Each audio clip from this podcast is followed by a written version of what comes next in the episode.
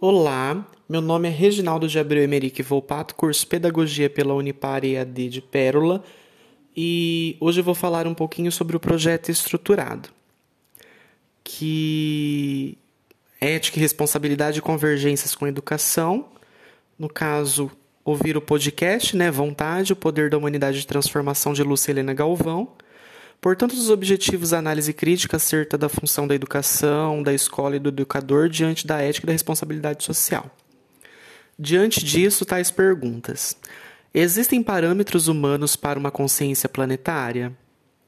Entende-se que o papel da educação é de contribuir para a tomada de consciência de nossa terra pátria, permitindo assim que essa consciência se traduza em vontade de realizar a cidadania planetária.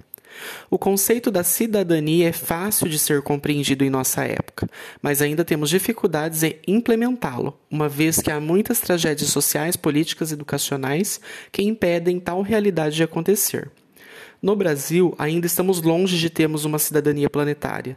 Na área da educação, por exemplo, nós, brasileiros, precisamos de programas educacionais precários precário, programas educacionais precários nós temos, né? Para que possamos ter acesso a uma educação superior. E é o caso do ProUni, do FIES, e tantos outros programas deficitários, tanto em nível de educação básica e superior, que podem ser citados neste texto disponibilizado para leitura. A segunda pergunta: educamos para a ordem ou para o caos? A educação tem sim um papel de conscientização esclarecedora das tendências atuais, sem, portanto, fechar em si mesma. Dessa forma, a educação teria a possibilidade de analisar as mudanças de paradigmas através de nossas situações vividas, sem dúvida. A educação existe de forma dialética. Sem educando não existe educador, e sem educador não existe educando. Logo, então, os recursos da docência são necessários para proporcionar um sujeito, um agir, a responsabilidade e o ético.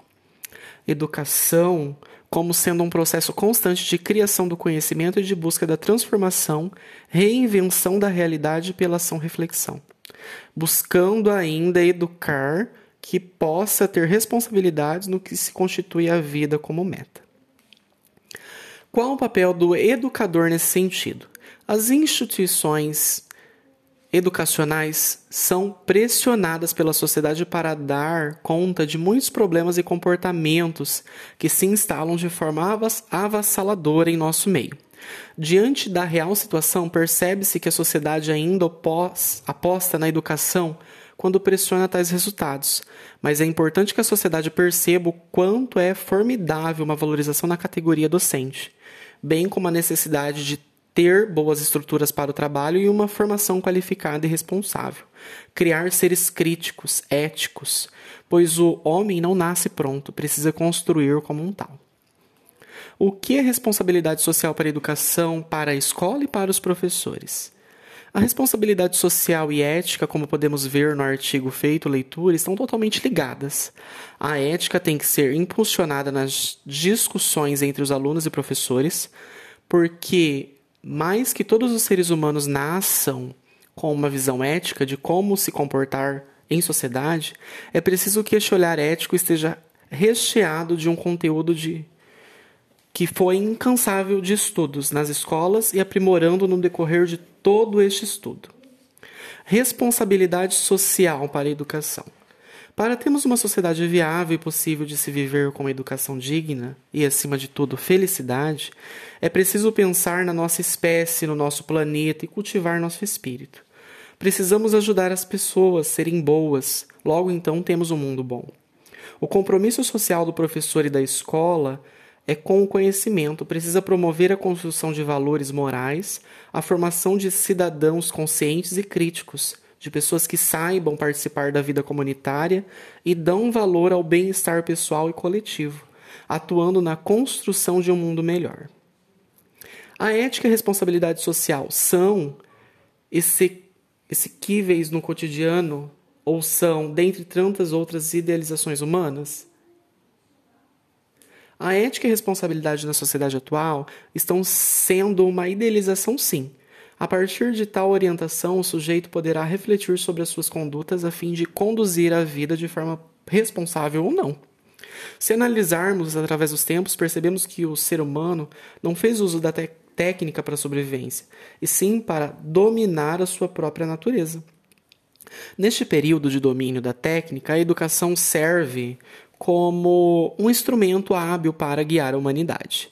A escolha que cada ser humano fizer, tanto teoricamente como em prática, pode servir de exemplo para uma ou várias pessoas no meio que habitamos.